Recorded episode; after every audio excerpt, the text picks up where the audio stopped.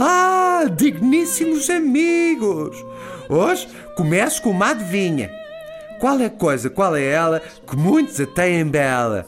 Seduz, encanta e ainda os seus males espanta. Se ainda não descobriram com esta adivinha, o professor Diniz vai fazer uma pergunta mais direta para ajudar. Qual é o instrumento mais antigo do mundo? Se não complicarem nem caírem em histórias da carochinha, vão certamente adivinhar. Qual é? Qual é?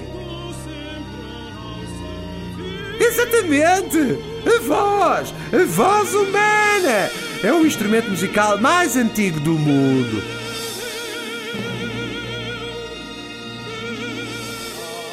Os homens têm a voz diferente da voz das senhoras. Geralmente as vozes dos homens são mais graves e as vozes das senhoras são mais agudas.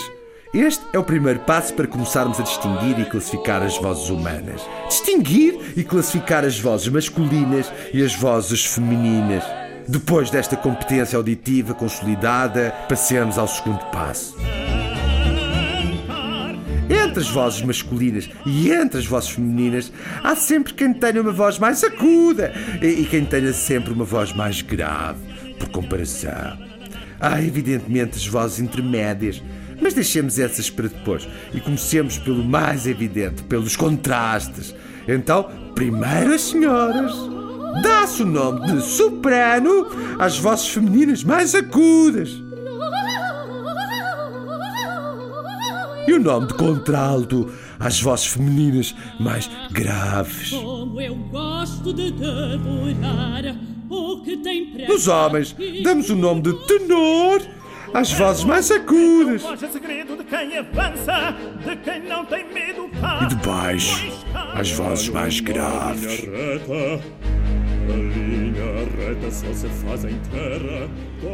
Pronto. Muito fácil. E há que ouvir muito repertório prático para treinar bem os ouvidinhos. Toca a desenvolver e consolidar esta capacidade. Mas não esquecer, não há nada como sentir as vozes líricas a cantar para nós.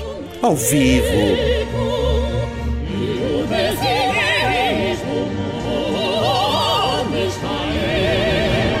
Boas audições e até breve!